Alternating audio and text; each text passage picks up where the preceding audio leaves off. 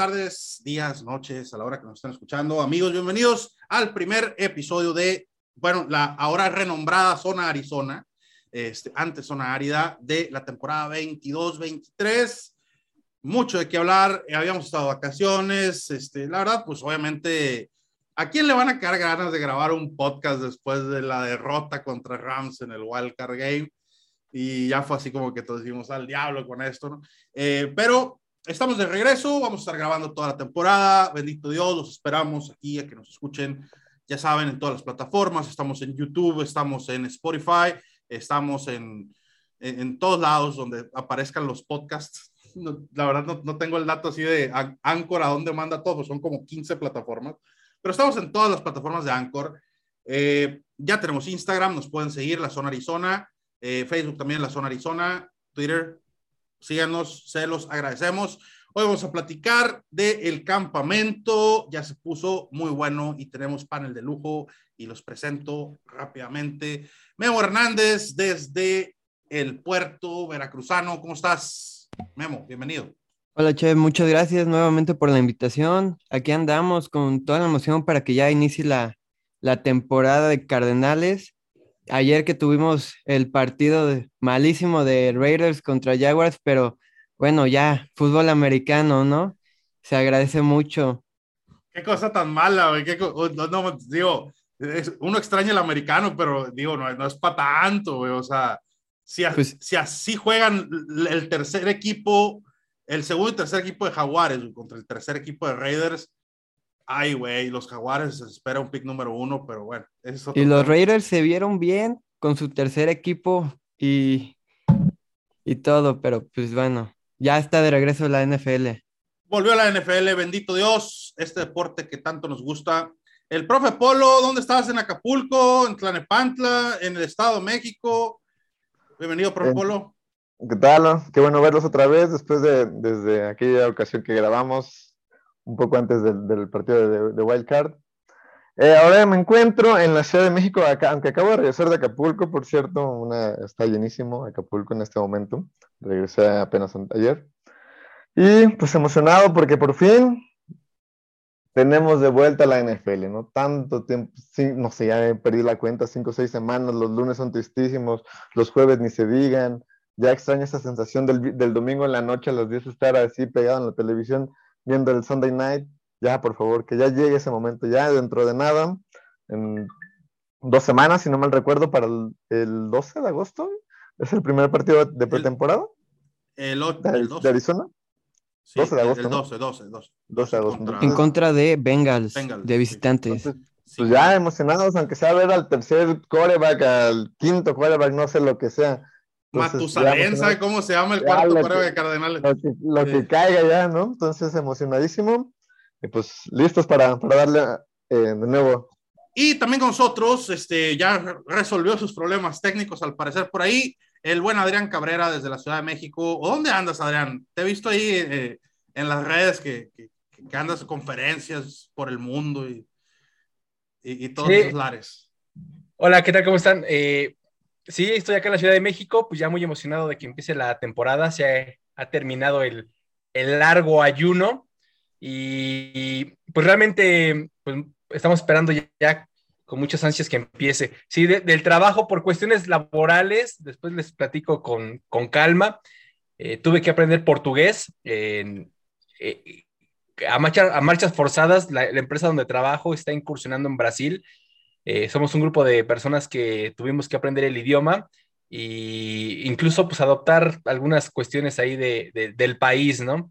Eh, mi profesor nos, nos hizo fans o, torcedores al, a la fuerza del Flamengo, entonces ahí también en el fútbol estamos adoptando nuevo equipo. Muy bien, pues bienvenidos los tres, este, ya estamos eh, de vuelta con NFL, muy emocionados. Bueno, para los que no me conocen, yo ni siquiera me presenté, mi chiva, toma el educado. Y es que ya me la tiro de influencer famoso. ¿ah? Este, yo, un servidor, Sergio Farrate, este, alias el chef, eh, pues también muy contentos de que ya inicie la temporada.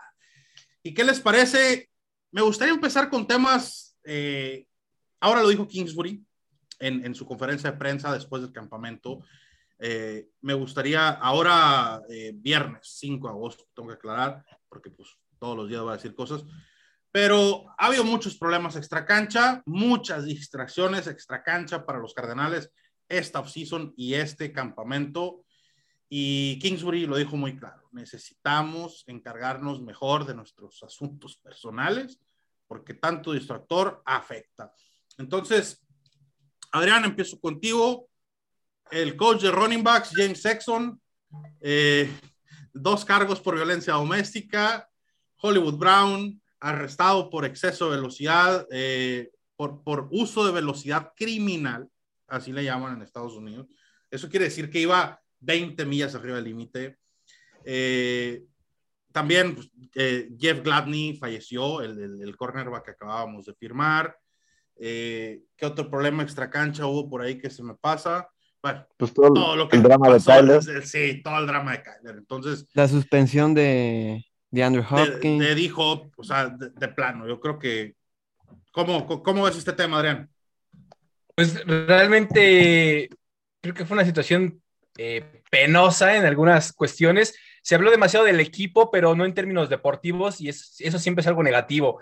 Yo creo que eh, ya lo habían platicado aquí en otra ocasión, el tema de, de Andrew Hopkins ya lo sabía el equipo, fue justo por eso que fueron por Hollywood, Brown, pero todos los demás temas, yo creo que el que más desestabilizó en Twitter se habló mucho, todos nosotros somos asiduos de esa red, fue la cuestión de, de Kyler Murray, de repente de dejar de seguir algunas cuentas.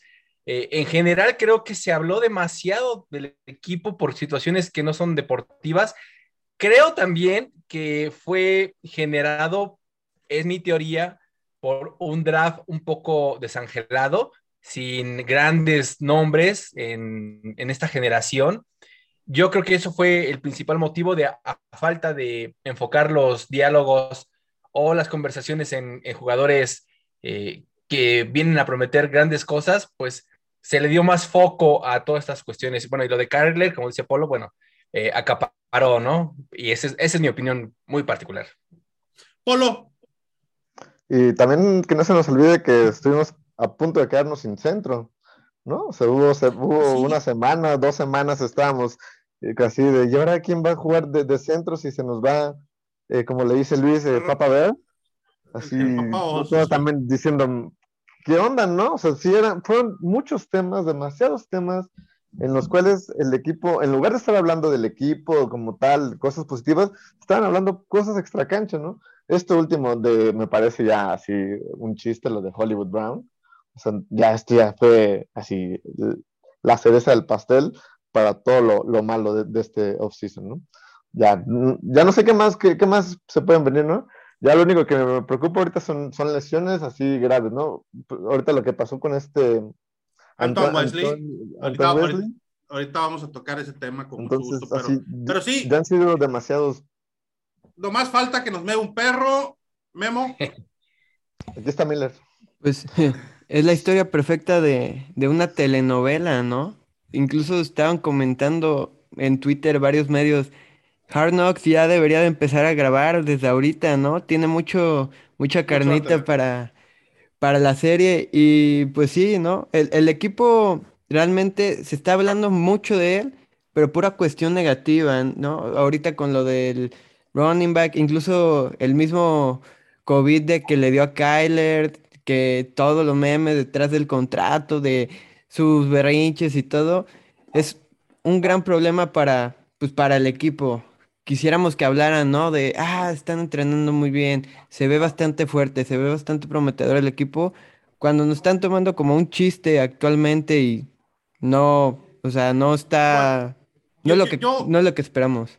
Yo, yo te voy a hacer un comentario al respecto de eso. A mí me agrada que estén hablando de Cardenales de Arizona. O sea, realmente, en vez de estar hablando de lo malo que son sus equipos, están hablando de nuestros Arizona Cardinals, cuando en años anteriores, a nosotros, o sea, a nadie le importábamos, güey. O sea, hubiera, si hace, no sé, güey, en la era entre Wissen Hunt y, y, Bruce Arians, por allá en esas fechas, güey, hubiera pasado lo mismo con el coreback, no se hubiera hablado tanto, tanto de, de, de, de Cardenales.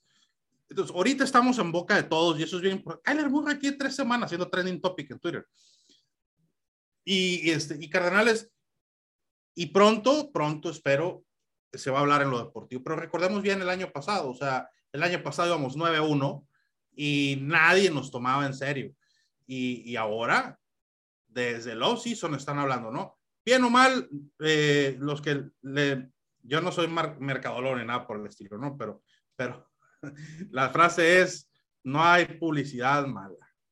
Este, entonces, e-, eso es muy bueno. Como dicen también, hay que darle la vuelta a la tortilla, ¿no? Hay que demostrarle. Completamente, completamente, completamente. Pero si lo ponemos en términos así, los Cowboys, en vez de estar hablando de lo malo que se está viendo Trevon Dix, su defensivo del año que querían que fuera el año pasado, mal se está viendo. Yo vi unos videos donde CD Lamb lo quema, pero por 5 o 6 yardas, o sea, hasta un poco más, están hablando de Kyler Murray.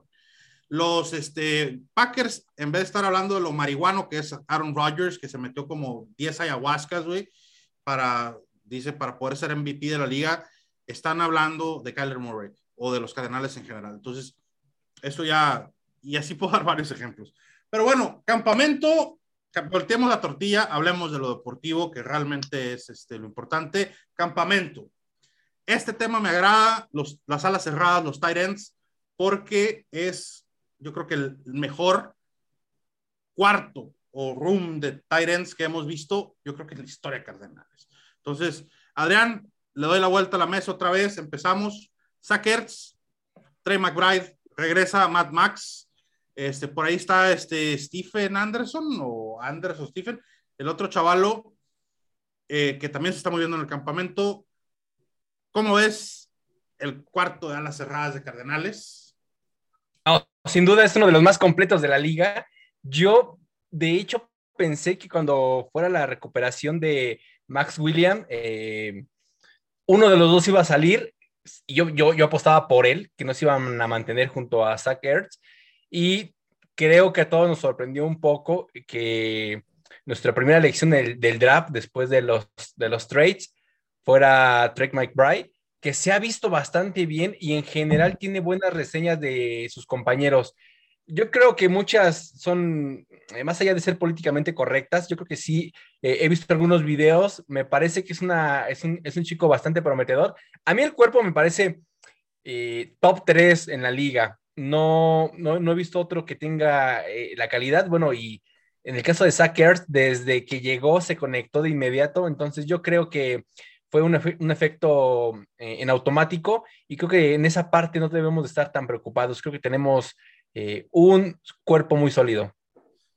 Definitivamente muy, muy sólido y hay que recalcar lo siguiente. Todo el mundo dice la importancia, o sea, Max, ¿quién es? Max Williams, nadie lo conoce, nadie sabe de él. Yo les voy a decir aquí, búsquenlo donde quieran, en PFF, en FP, como sea, que se llamen todas esas páginas de stats Matt Max no será el gran cachador de pases, pero es el mejor Tyrant bloqueador de la liga. Entonces es fundamental para lo que quiere hacer Cliff Kingsbury, que el mejor Tyrant bloqueador de la liga regrese. O sea, es Max Williams es un liniero más, es un liniero extra. No cacha pases, sí te cacha pases. De hecho, está teniendo un, temporadón, la temporada hasta que lo lesionaron. Pero e, es esa arma esta, pero su, su fuerte es bloquear. Entonces, traes a Max Williams a bloquear y aguas. Entonces, ¿qué opinión te merece, Polo, en los Tyrants? Yo estoy muy feliz de que ya por fin eh, dimos de alta a, Max Williams y que ya puede regresar a los entrenamientos. Estuvo una o dos semanas, una semana, ¿no? Completa en, en la lista pop. Entonces, ayer, me parece que fue cuando lo dieron ya de alta oficialmente. Entonces, sin duda, este, este, esta terna que tenemos es, va a ser así top, ¿no? Le tengo muchísima fe a Trey McBride, ¿no? que fue eh, galardonado eh, como el mejor, el mejor talent colegial, colegial. Entonces, no sé, eh, eso, eso me da buena pinta. En los entrenamientos se ha visto bastante bien. Digo, si tiene ahí al lado a uno de los, de los Titans top 10, ¿no? De Zach en, ahí con, junto con Sackers, pues yo creo que puede aprender muchísimo y tiene que ser nuestro Tyrant para futuro, ¿no? O sea, para esta temporada y para muchos años después. Entonces, complementando con lo que dices que eh, tenemos al, mejor bloqueador de las alas cerradas, me parece que esa terna de, cuerpo de, de, Titans, va a estar una versatilidad bastante interesante para eh, las estas rutas que le encantan a Cliff Kingsbury, que siempre le gustan hacer todo, todo no sé, me parece espectacular.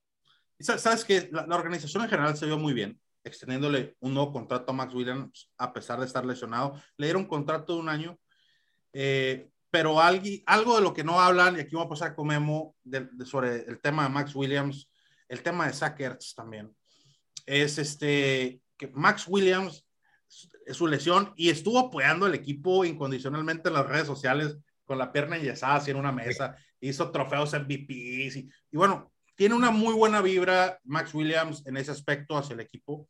Entonces, importantísimo, Memo, el regreso de Williams y que Zach Ertz, vaya, le da a lo mejor no, pero que venga en un 70% forma Super Bowl con las Águilas de Filadelfia, ¿no? Pues bueno, o sea, lo que muy poco también se habla de Zach Ertz, ¿por qué hicieron el trade las Águilas? Porque tenían a Dallas Goder, que, que lo que no se da cuenta la gente, Zach Ertz fue el que le dio la mentoría, el que lo hizo un buen Tyrant, tanto así que ya superó a su maestro, ¿no? Se esperaría lo mismo que hiciera eso con Trey McBride, es lo que comentaba, me parecen varios entrenamientos, que Trey McBride se ve como con una corazonada para para jugar, que tiene mucha energía. Y aparte, a mi gusto, y yo considero que Sackerts no es buen bloqueador. O sea, Sackerts es bueno atrapando, bueno corriendo, pero hasta donde me parece no es tan bueno bloqueando. Una dupla que, no sé, eh, Mad Max y Sackerts 100%, o sea, al 100% ambos, hubiera sido un super combo. Y lo que me agrada mucho es que teniendo eh, un, cuarto de Tyrants eh, amplio, o sea, con puro talento, te da para hacer más jugadas que antes no se habían visto en Cardenales o ya llevamos mucho tiempo. Claro, metes a uno como fullback y pues dos a los extremos, pero bueno, te da, te da mucho de qué hablar, te da muchas más posibilidades y como es eso, siempre se la se, se le ha leído muy fácil el playbook a Cliff Kingsbury para mitad de temporada y a mí me agrada, digamos, al inicio no vamos a tener a, ¿cómo se llama? A DeAndre Hopkins y que a mitad de temporada te llegue y que estés jugando con un esquema de tres tight ends y pues los receptores que ya, ya tenemos, que se lo cambien así a mitad de temporada por uno con un receptor top, top 3, top 5 de la liga, va a ser un super ataque y la verdad es lo que yo veo que tanto va a ayudar a Kyler para demostrar por qué vale lo que vale y bueno, o sea, va a ser va a ser una arma explosiva en, campo, todo, o sea, el equipo, porque eso estamos seguros. La ofensiva te va a hacer muchos puntos, muchos. Definitivamente, y no olvidemos, ahorita que dijiste la fullback, me acordé de la, de la formación esa nueva de, de, del X-Foto y JJ Watt que se llama Gigawatt. este, este, una buena, muy, muy, hicieron dos touchdowns, bueno, hicieron, bloquearon en dos ocasiones de touchdown la temporada pasada, entonces este, es, es, es algo importante, ¿no? Eh, no sé si, vamos a hablar antes del tema de lesiones en el campamento, vamos a hablar de los wide receivers. Eh, yo creo que mucha gente ve eh, el tema de los wide receivers como que, uy, pues ya Andrew Hopkins lesionado, Marquise Brown, pues este, se lesiona de las pantorrillas, de, las, de los, de muslos, la, la, la, la, la, Pero lo que yo veo, y el otro día me lo preguntaban en un podcast con mi amiga la nueve, Madame Nine, por favor, em, yo les digo, yo veo un, un cuarto de wide receivers completo. Veo un equipo de Arizona más, así como los Phoenix Suns, y si, les gusta el básquet me van a entender, como más diseñado para ser equipo y no de figuras. Entonces, e, e, eso es algo que a mí me agrada mucho porque a Kingsbury le gusta usar formaciones, este, cuatro wide, cinco wide, seis wide, eh, con running backs al flat, eh, este, sets de dos tight ends y todo ese tipo de cosas en su famoso air raid. Entonces, vamos a ver Anton Wesley, que está teniendo un campamento espectacular. Andy Isabella, ni se diga. Este, también tenemos por ahí Rondal Moore, que también se tiene un buen campamento. Saben que el chavo este que acaban de traer en la semana está, se me olvida el nombre. Ah, el, chaparrito igual. El sí, Bolden. también que Bolden, Bolden Jr., el de, de la USFL. Víctor, Víctor. Víctor Bolden Jr., sí. Entonces, con Hollywood Brown, con los Titans, que son muy buenos para cachar y todo eso, yo creo que, que se va a armar un juego aéreo muy interesante, ¿no? Entonces, sí me gustaría, le doy la vuelta ahora al revés. Memo, empezamos contigo. Hemos visto un campamento importante para Andy Isabela. ¿Será este su año? ¿De verdad será ya ahora sí, por fin su año? Eh, Andy Isabela, a mí siempre pues, me ha gustado. Siento que no ha tenido las oportunidades que, que necesita. Hay que recordar en su primer año como novato, en contra de, de ese San Francisco que llegó al Super Bowl, un, touchdown de 85 yardas que se quitó a medio mundo y, llegó a la zona de anotación. A mí me parece que es muy buen receptor, incluso es muy, a mi gusto, me parece que es mucho mejor que Christian Kirk. Al momento de atrapar pases profundos, al momento de, de saber cómo ganarle al defensivo, me parece que es mucho mejor que Christian Kirk, pero no supieron utilizarlo. Y por lo mismo que no le daban tanto tiempo en cancha, no se pudo mostrar eso y bueno, eso le está costando bastante caro a Isabela, ¿no? Porque digo, no, ahorita lo podrían dejar ir y a muy, entre comillas, muy poca gente le importaría porque sí hay muchos fanáticos dentro de Cardenales que nos gusta Isabela, pero la otra mitad, incluso al staff, creo que no le gusta porque si no le hubieran dado más tiempo, igual cuando se lesionó este de, de Andre la temporada pasada, y bueno, yo creo que también tiene un estilo de juego muy parecido a Antoine Wesley, nada más que no es tan alto como él. Y bueno, lo que tiene Wesley es que estuvo en Texas Tech con el coach Cliff Kingsbury y pues bueno, eso le apoya bastante por ya conocer el esquema de juego y todo. Definitivamente, esperemos. Yo, yo he sido un gran crítico, ustedes saben, de Andy Isabella y de Christian Kirk en su momento, un gran, gran crítico, sobre todo por la calidad de segundas rondas de ambos, ¿no? Christian Kirk, bueno, este, que le va bien en Jaguares, la cantidad exorbitante de dinero que le dieron para un receptor que... Rompió el mercado. Sin tener una temporada de mil yardas, rompió el mercado. Y feo, y mal plan. Pero bueno, Christian Kirk ya es este, ¿cómo se dice? Ya es leña de otra fogata, no, ¿cómo se dice? Bueno, ya es historia vieja. sí, que le vaya bien. Eh, pero Anton Wesley, Polo, campamentazo de, de, cualidades impresionantes y pues, es con quien se está peleando prácticamente, pues puesto, vamos a decirlo así.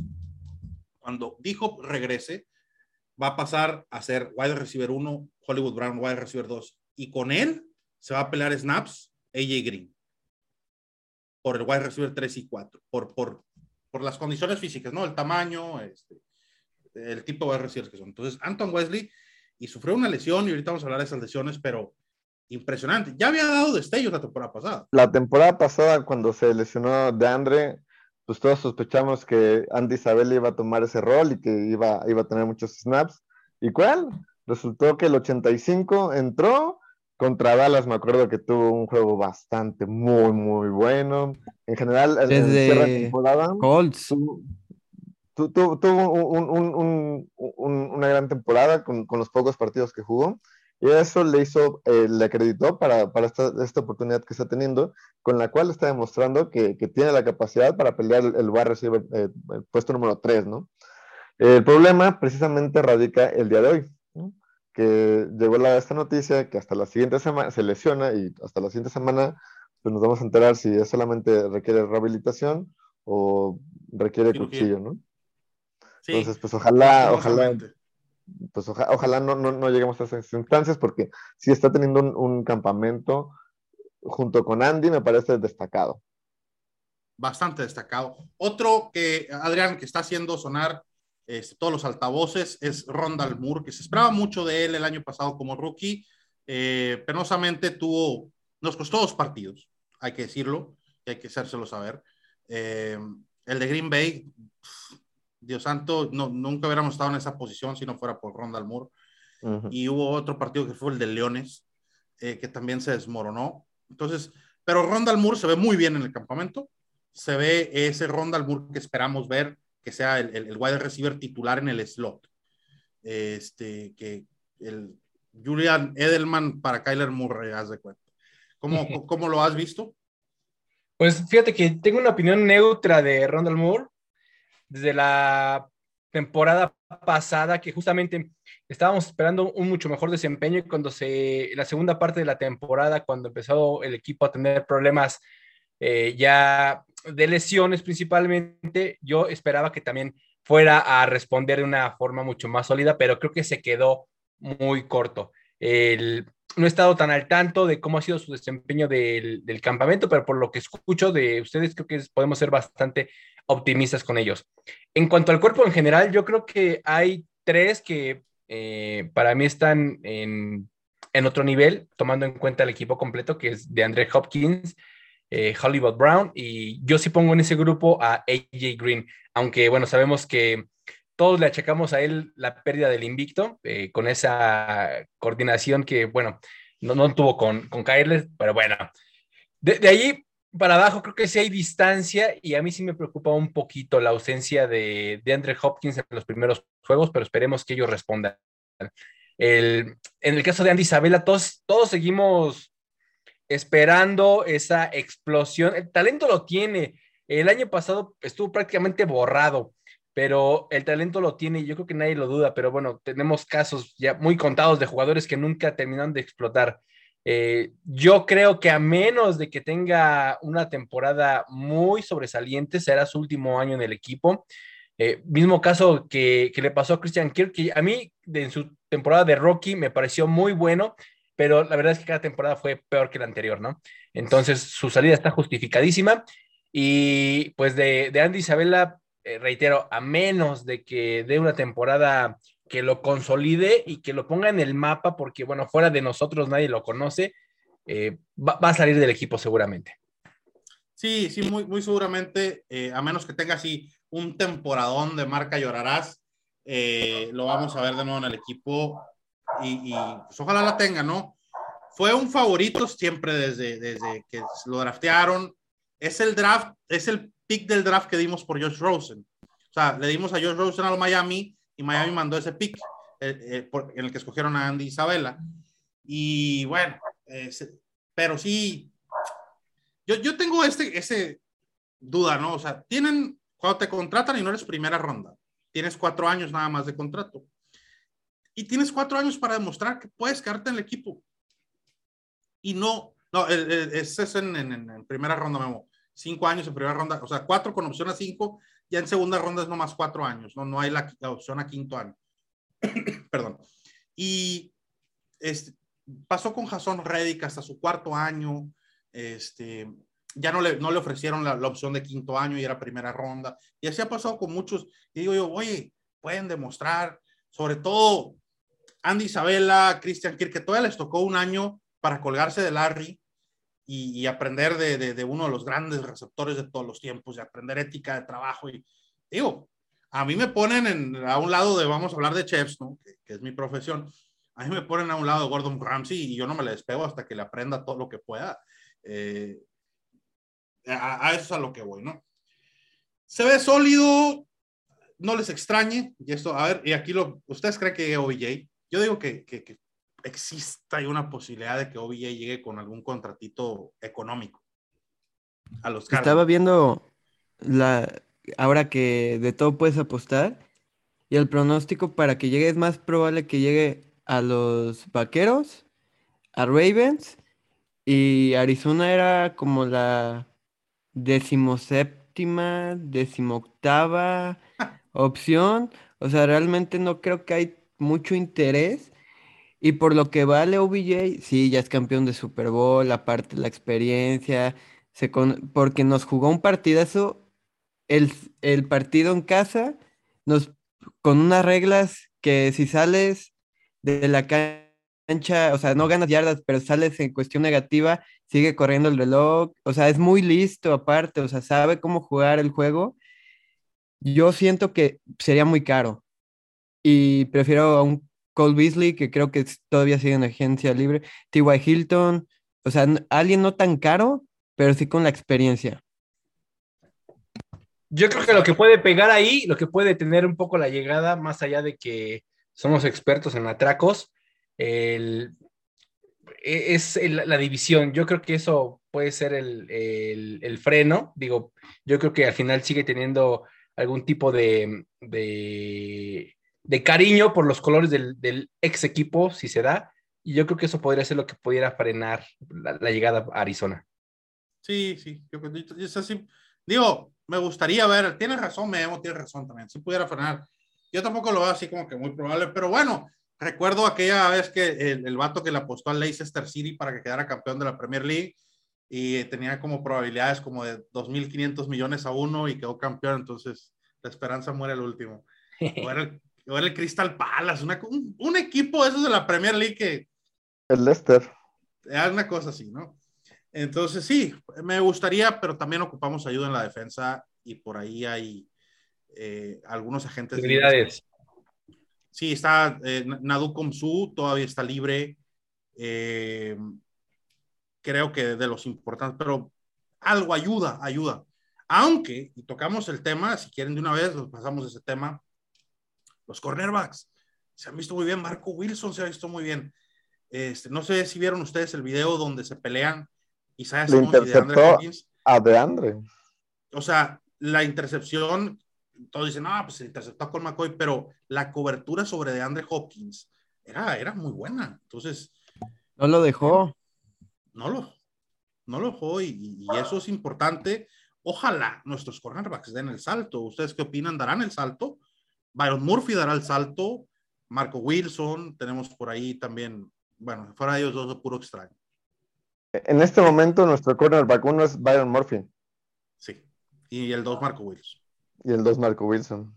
O sea, de nombres ahí ya vamos perdiendo, ¿no? La verdad. Y este, el, ¿cómo se llama el, que jugó la temporada pasada, el 23, que no lo han llamado ahorita? Robert Alford. Robert Alford. Robert Alford.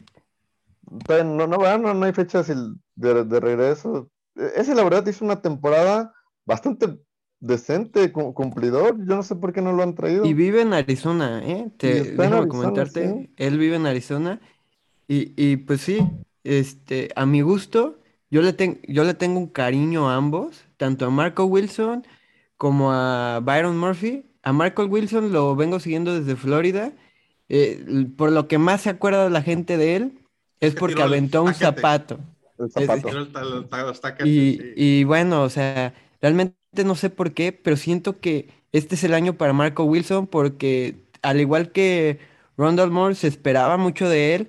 Lo están hasta llamando un steel para los Cardenales que al final, pues por lesiones, esas que se comían enteras, de que, que lo pues Sí, pero, pero es que también tienes que entender, o sea, yo, entiendo lo de Marco Wilson hasta cierto sentido, ¿no? Agarraron al pobre güey. Haz de cuenta que agarras al Adrián, no, no sé qué puesto tenga en sorpresa, pero vamos a decir que el Adrián es el security de, de las oficinas, ¿no? El, guardia. Y, le, y llegas un día y le dices, Adrián, ¿sabes qué? te acabo de promover a director de recursos humanos. O sea, así, así agarraron a Marco Wilson, disculpen la analogía, este, lo agarran de un año sin jugar, cornerback colegial donde es otro nivel de juego. Y, déjame decirte, le dicen, ¿sabes qué, güey? Vas a cubrir a los mejores receptores de la liga.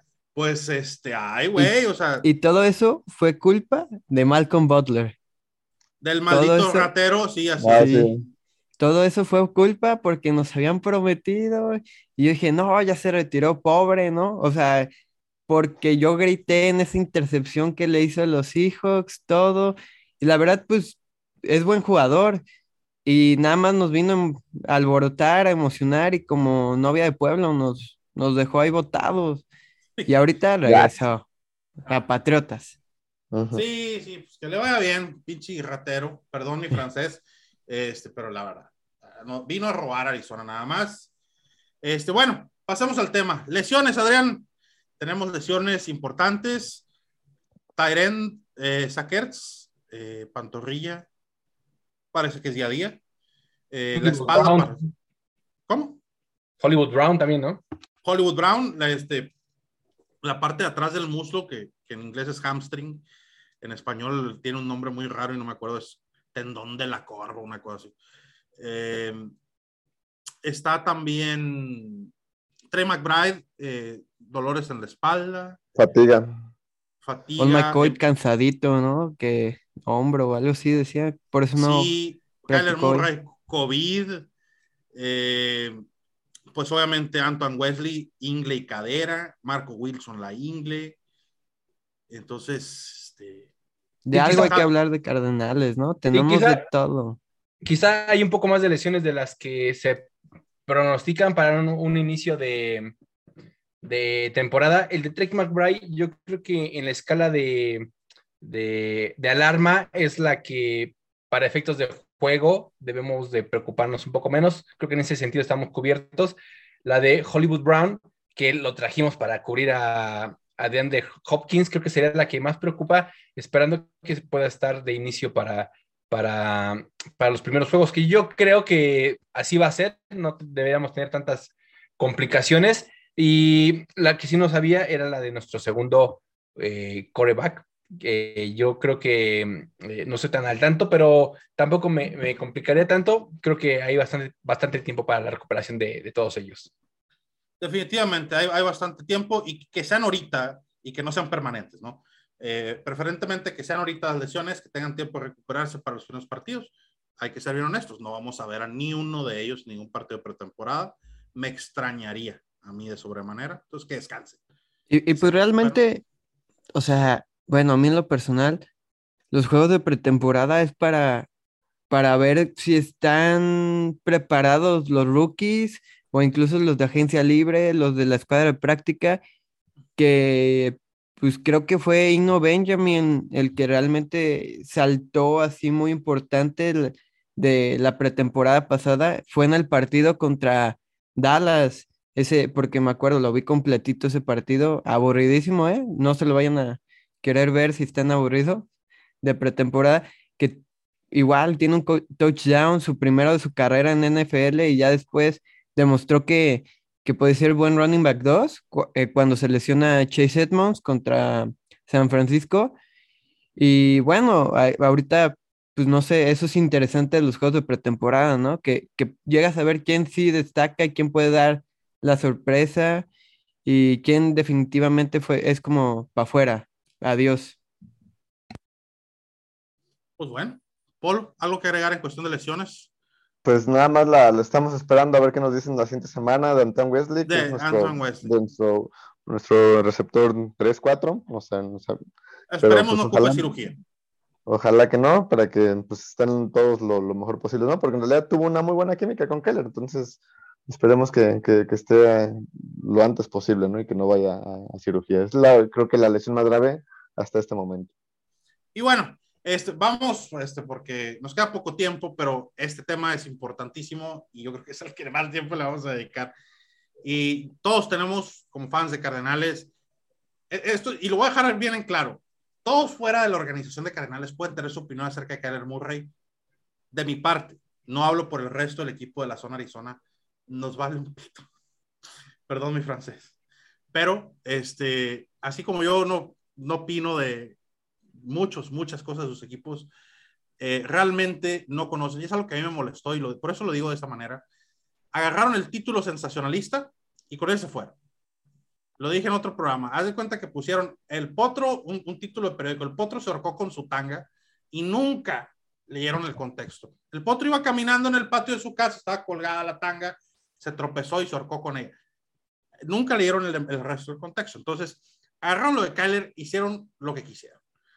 No obstante, cuando empezó todo este desmadrito, agarraron lo de Instagram, hicieron un desmadre, pero nunca hablaron de que AJ Brown hizo lo mismo, Tivo Samuel hizo lo mismo, Aaron Rodgers hizo lo mismo, todo, una cantidad impresionante. Me parece que Dickey también incluso.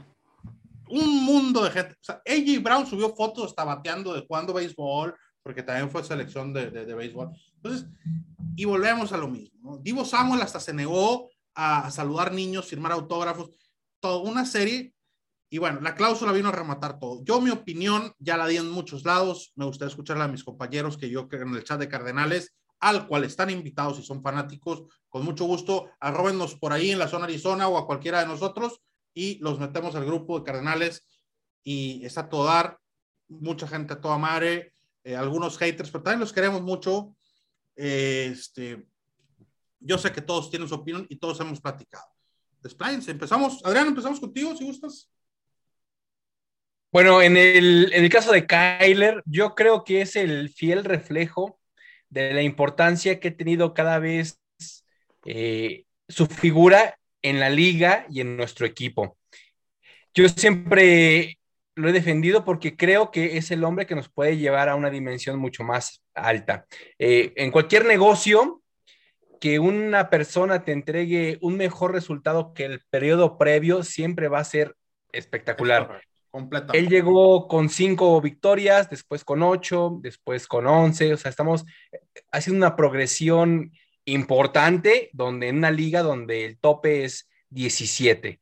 Entonces yo creo que mm, cada vez se habla más de él, eh, cualquier situación que él mueva, que él eh, haga algún cambio, va a generar siempre mucha, mucha polémica.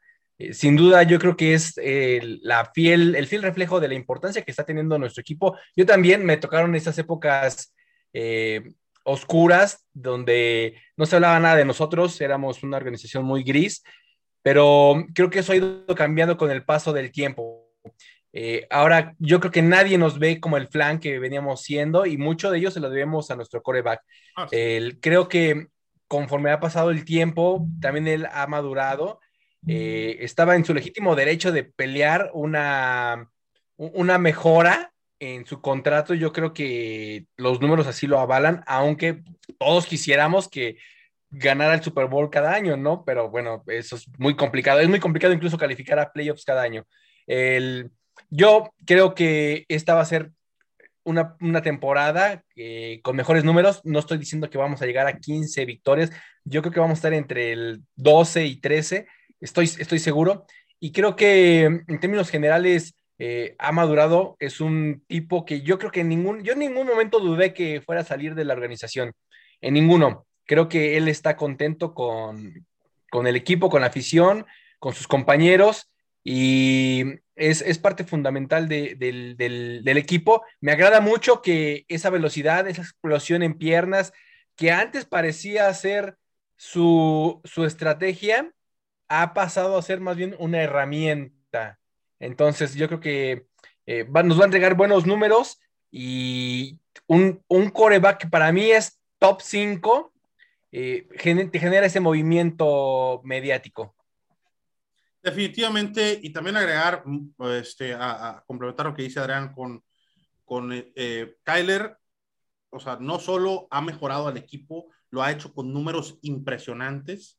Este, y respecto a la madurez, bueno, pregúntense ustedes mismos, porque, bueno, Memo, yo creo que tú eres el más joven de todos que estamos aquí, pero, o sea, ¿cuál era su mentalidad cuando tenían 21 años, güey? O sea, este, Kyler, ¿qué tiene? 24, acá cumplió 24. O sea, ¿cuánto lo agarraron y lo metieron a los 21 años a ganar millones de dólares, a jugar enfrente de miles y miles de personas? Incluso es más joven que Josh Burrow. Y... Joe Burrow. Joe Burrow, sí, perdón. Y pues bueno, Joe Burrow ya, ¿cómo se llama? En el pues Super Bowl y todo. Y, pues, no, no pueden esperar. Es lo que se espera, ¿no? es lo que se espera de cualquier. La madurez a un, a un chavalito que entró a la liga a los 21 años, o sea, realmente no voy a decir de mujeres, porque las mujeres sí son mucho más maduras a esa edad que los hombres, pero como hombres, díganselo ustedes y pregúntenselo ustedes, que a los 21 años éramos las personas más inmaduras del universo. Eh, o sea, déjense de mamadas, honestamente. Polo, ¿tu opinión al respecto del tema? Eh, los Cardinals, sin Kyler Murray, no, no son nada, ¿no? Así fácil. ¿No? Estaríamos a un lado de los osos de Chicago, así valiendo así, Podríamos tener así un, buen cuerpo de receptores y todo, pero si no, sin un quarterback bueno, así la franquicia no valdría para pura goma, ¿no? Lo único, mi única queja que yo tengo con Kyler es precisamente lo que están, lo que están comentando. Es inmaduro, todavía no lo veo inmaduro esperemos que esa temporada ya me caiga y diga, no, ya, ahora sí. Y siempre se apresura mucho en las jugadas, como que a veces siento que se le olvida que tiene una jugada extra y quiere apresurar. Esa es parte de su madurez. Entonces, yo espero que ahorita Ok. ya con. Tu punto un es hacia, hacia inmadurez deportiva. Ajá, inmadurez deportiva. O en general. Sí, sí. No, no, deportiva, inmadurez deportiva, sí. La, la extracancha de eso, de- del, pues todo el mundo pide dinero como quiera, ¿no? Ellos ya sabrán cómo se manejan. Pero yo en el aspecto deportivo, siento que a veces le gana como que tiene, puede hacer una jugada extra y, y- y en lugar de decir, tengo otra jugada más, en ese momento quiere hacerla, ¿no? Si, si corrige esos pequeños detalles, va a ser top, top 5, como para mí es un top 8, pero, pero tiene para llegar a ser mucho mejor, ¿no? Entonces, mientras corrija su, su inmadurez deportiva, que es lo único, mi única queja que tengo con él, pues vamos a tener un coreback, y ya lo teníamos de hecho para bastantes años, pero va a ser élite si corrige esos pequeños detalles. Mu- lo comparaban, siempre lo comparaban mucho con, con este Lamar Jackson, ¿no? Decían, no, que es un, corre, un coreback eh, corredor, está pequeño, no, no, Yo- yo- nada que ver con Lamar, ¿no? Sí, La precisión de brazo que tiene Kyler es espectacular, ¿no? Como fan de, de, de Cardenales de Arizona, fue desgastante esta temporada baja, tratando de explicarle a la gente que no es correback. O sea, obviamente si lo comparas con Big Ben o Tom Brady, pues sí, sí es correback, ¿no? Pero si lo comparas, o sea, Kyler Murray tiró, lanzó el doble, tiene el doble de intentos de pase que Lamar Jackson y la mitad de los acarreos de Lamar. Eh, tiene básicamente los mismos acarreos y los mismos este, intentos de pase que Patrick Mahomes, que Josh Allen, tiene eh, menos este, que, que otros, este, que Justin, que, eh, ¿cómo se llama? Jalen Hurts, tiene la mitad o menos de la mitad de los intentos de acarreo y más del doble de intentos de pase. Entonces, yo creo que es absurdo hacer esa comparación de que es correback. Es un gran pasador, es el mejor pasador en rutas medianas y largas de la liga. El mejor, tiene el mejor rating en, en rutas de más de 20 yardas para adelante que cualquiera en la liga. Y eso es algo que te puede matar con las piernas, eh, bueno, eso ya es un plus. Y sí te puede matar. Y es algo para que los otros coaches tienen que planear, porque si se le- sus tres targets eh, o cinco targets que tienen la jugada están cubiertos, él puede correr. Memo, me faltas tú, opinión al respecto. ¿Merece o no merece la lana Kyler? Pues bueno, yo, la verdad es que, pues a mí me han tocado muy pocos quarterbacks, como tú dices, por la edad. Y comentando ahora lo de los 21 años, pues yo tengo 21 años y entiendo completamente a Kyler por qué quitó las fotos, por qué, digamos, o sea, ahorita un chavo de mi edad se enoja y quita la foto de WhatsApp porque se peleó con la novia. Y la culpa es para todos creo que fue un caso similar. Claro, es un berrinche que un bebé de 21 años no puede estar haciendo. Tiene que dar acciones y creo que sí las ha dado, ¿no? El coreback que tuvimos antes, Josh Rosen, estuvo del chiste, creo que tiró más intercepciones que touchdowns. Y Kyler, ¿qué hace? Luego, luego llega, rookie ofensivo del año. Y cada año ha demostrado, como decía Adrián, nos están mostrando números y como cualquier otra empresa, pues vamos para arriba. O sea, y nada más espera eso de él. Yo creo que este año pues va a demostrar por qué vale lo que vale. O sea, es un coreback que es, es un coreback diferente, ¿no? Como comentabas también, estamos acostumbrados al Tom Brady, al Big Ben, que se quedan eh, pues más tiempo igual en la bolsa de protección. También algo que se le critica es muy chaparro, no puede ver arriba. Tú has demostrado, tú nos has mandado como miles de veces al grupo los números, que en la bolsa de protección tiene una certeza, de las certezas más grandes en los últimos años, me parece que desde que llegó a la liga. Y bueno, Kyler, pues no se habla de esas cosas. Kyler se habla del drama. Kyler se habla de por qué hace las cosas mal, por qué dejó de seguir a los Cardenales, por qué quitó las fotos. También Kyler iba a ser Cardenal, era cuestión de tiempo. La lana ya la tenía. Y lo que dijo Kaim, no, es que era mucho tiempo porque estamos enfocándonos en la agencia libre, en el draft, y cuando era su tiempo, fue su tiempo y se le dio la lana. A ver, Kyler nada más quería que apresuraran esas cosas y las cosas a tiempo, ¿no? Tú que eres chef, sabes que no puedes sacar, digamos, un pastel hasta que Sí, sea el tiempo y, y es su forma, porque si lo sacas sale crudo, sale mal y luego pues no terminas todo. Y yo creo que sí, lo vale y lo va a demostrar esta temporada porque están los ojos de todos y pues por desgracia si comete un error en todos lados va a sonar, pero si mete un partido 20 pases de touchdown, este carrea para otros 15, no van a hablar de eso porque la No. gente quiere quiere ver que No. le vaya mal. Este, pero al desentender al Rocco y al Agustín Grimaldi, eh, todas esas cosas, lo siento, tenía que robarlos a huevo, eh, pero Un saludo, uno- un saludo. un saludo muy, muy agradable para él. Uno de los, de los stats que a mí más me gusta y que lo presumo mucho es Kyler Murray es el mejor pasador en la liga bajo presión. Nadie es más certero que Kyler Murray cuando tiene la presión en la cara. Hablan de que está muy chaparrito y lanza mejor cuando Aaron Donald le pone las manos así que cuando no se las pone. Entonces, es un tema que me he cansado toda esta, esta off-season de hablarlo y hablarlo y hablarlo. Pero parafraseando a mi amigo Yayo Rocha de, de Fútbol a lo Caribeño, es aquellos que no entienden, tener un coreback, vamos a decir, no, Kyler Murray no es este, un, un- a lo mejor un talento generacional como un Joe Montana, un Tom Brady, un Peyton Manning. No hay que ser conscientes, a lo mejor no lo es, pero es una comodidad. Y corebacks como él no hay. Y no va a haber en varios años. Y si estamos con la mentalidad pambolera del fútbol soccer, de cambiar de técnico y de cambiar de jugadores cada segunda, tercera temporada, estamos descontinuando un proyecto que tiene futuro.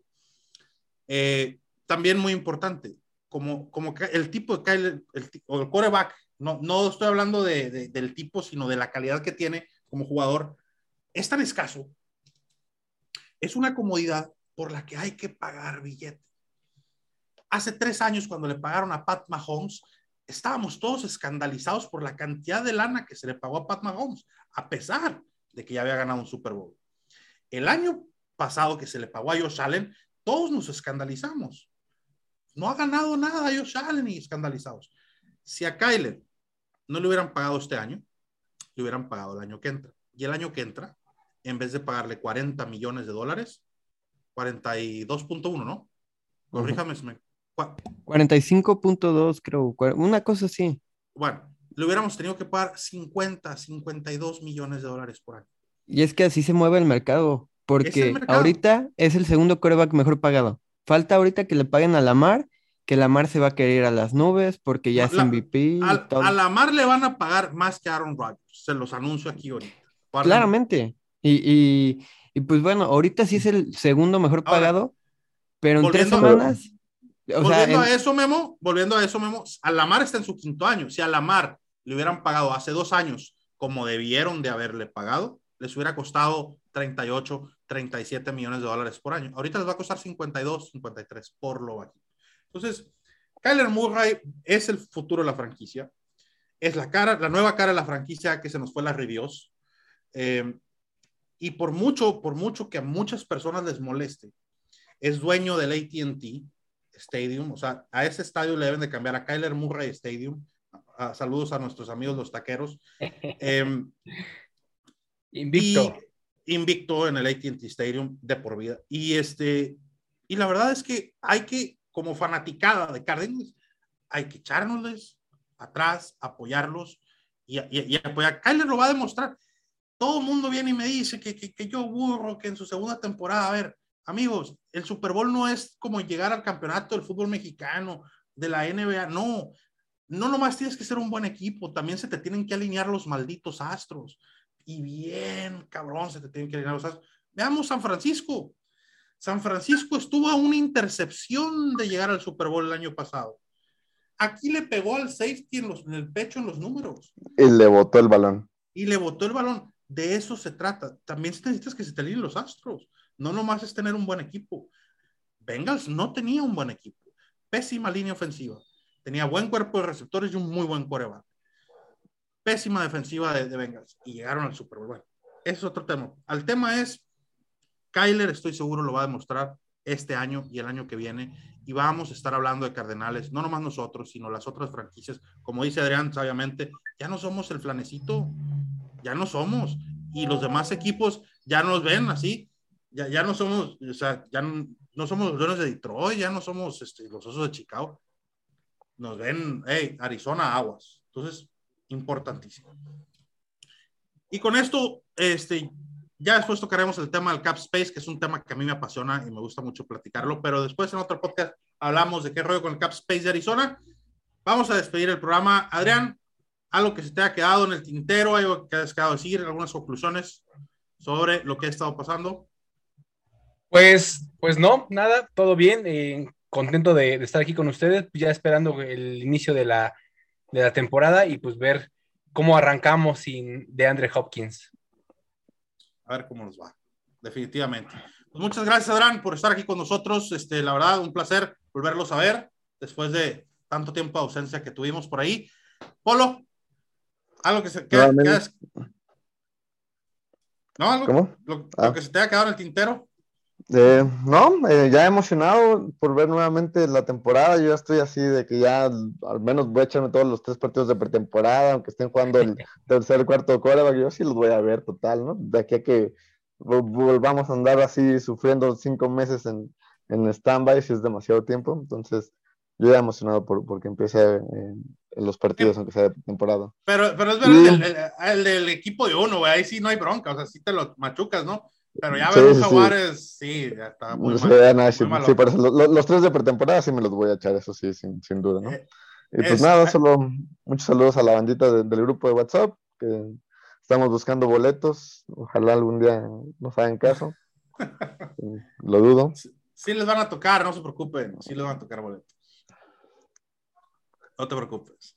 Pues muchas gracias, Polo, un placer tenerte de nuevo por aquí, este, y esperemos estar aquí semana a semana. Memo, no, pues muchas gracias nuevamente por la invitación y pues sí, este podcast va a dar mucho de qué hablar. Todavía nos faltó de hablar de los novatos que la están rompiendo y, y todo, pero pues bueno, se agradece que ya, ya sea semana con semana este espacio donde podemos platicar y comentar más.